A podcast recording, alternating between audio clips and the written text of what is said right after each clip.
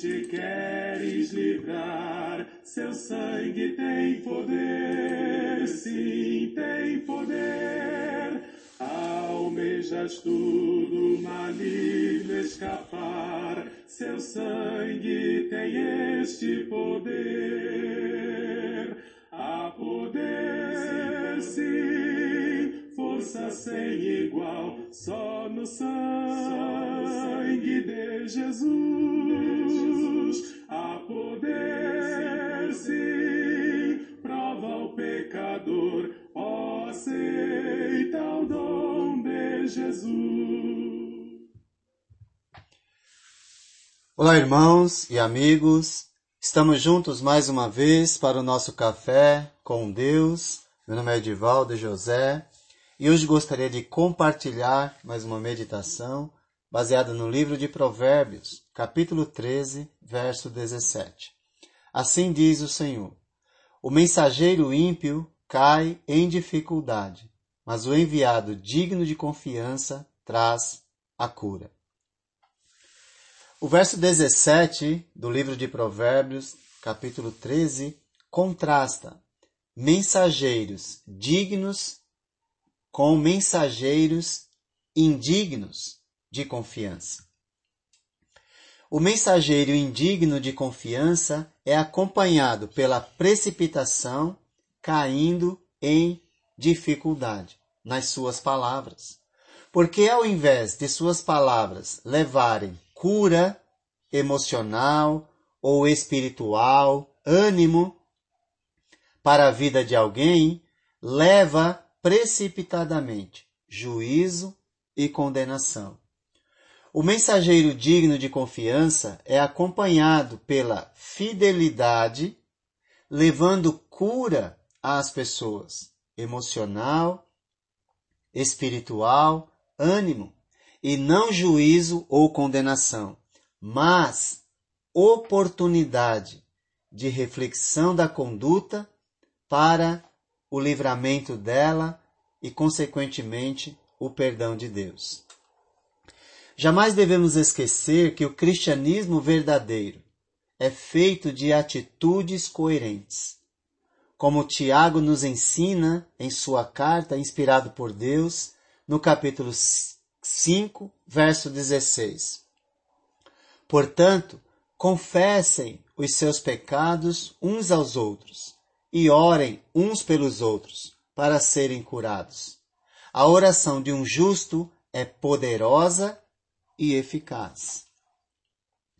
Tiago, inspirado por Deus, nos apresenta um processo que nos ajuda a sermos mensageiros dignos de confiança. Imagine alguém chegando até Tiago, que é o irmão de Jesus, e confessando a ele o seu pecado, a sua luta. Se ele fosse um mensageiro ímpio, cairia logo em dificuldade, julgando e condenando as pessoas precipitadamente e tirando delas a oportunidade de receber o perdão através da confissão. Por outro lado, como mensageiro digno de confiança, ele ouviria com atenção a confissão. A confissão é um pedido de socorro. Então, quando alguém se aproxima, se aproxima de nós, julgando que somos mensageiros dignos de confiança, nós ouviremos com atenção. E certamente esse ouvir com atenção, o pedido de socorro, nos levaria a ter a atitude de, antes de dar o conselho, nós oraríamos ou devemos orar com a pessoa. Isso é falar com sabedoria, pois ele diz que existe a confissão, que precisa ser acompanhada da oração. Intercessão junto àquele que pode fazer mais do que pedimos ou pensamos e quer sempre, sempre perdoar, e jamais condenar. Deus não quer condenar ninguém, mas quer perdoar o arrependido. E certamente quando alguém busca confessar a sua luta, o seu pecado, está pedindo socorro. E certamente quando oramos, precisamos confiar no resultado. Só Deus pode dar o resultado no meio das batalhas, no meio das lutas, pois Ele tem prazer em ouvir pedidos de acordo com a sua vontade. Ele ouve o nosso clamor e atende às nossas orações. Confie em Deus. E se alguém se aproximar de você com um pedido de socorro, confessando o seu pecado, a sua luta, ore. E tenho certeza que Deus dará direção para que o conselho produza libertação, produza arrependimento, produza cura. Sem a atitude correta, não há cristianismo verdadeiro, há apenas religião. A religião julga e condena. Jesus oferece cura e libertação do pecado. Imagine alguém chegando até você discípulo de Jesus, se você já é discípulo, e confessando o seu pecado, a sua luta, como você reagiria? Como mensageiro precipitado, aumentando a dificuldade, ou como enviado digno de confiança e levaria cura e libertação, perdão para a vida daquela pessoa? Vamos seguir o conselho do Espírito através de Tiago. É necessário ouvir com atenção a confissão. Antes da orientação, oração, buscando falar com sabedoria. E ao invés da precipitação, aguardar o resultado com paciência a cura vem através do perdão de Deus. E se alguém te procurou para confessar, é porque aquele pecado não lhe está fazendo bem e o arrependimento está chegando. E se o juízo entrar em ação antes da oração, nós vamos interromper o processo de cura por causa da nossa precipitação. Toda vez que alguém vier confessar algum pecado, alguma luta, guarde esta sigla. COC ou COC. Confissão deve ser acompanhada de oração. E, com confiança, aguardamos a cura. Portanto, siga esses passos. Confissão feita, oração realizada, cura esperada. Isso exige sensibilidade e empatia, pois hoje eu posso estar orientando e oferecendo o perdão de Deus às pessoas. Mas amanhã possa estar sendo orientado e precisando do perdão de Deus através das pessoas.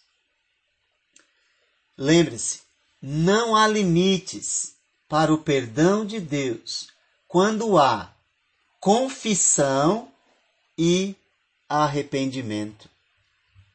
Portanto, cuide para não ser mensageiro ímpio e aumentar a dificuldade. Mas busque ser um enviado, um mensageiro de confiança que leva cura. Devemos reconhecer que não temos capacidade nem poder para curar ninguém. Nós não temos essa condição. Mas somos plenamente capazes de criar o ambiente para a cura.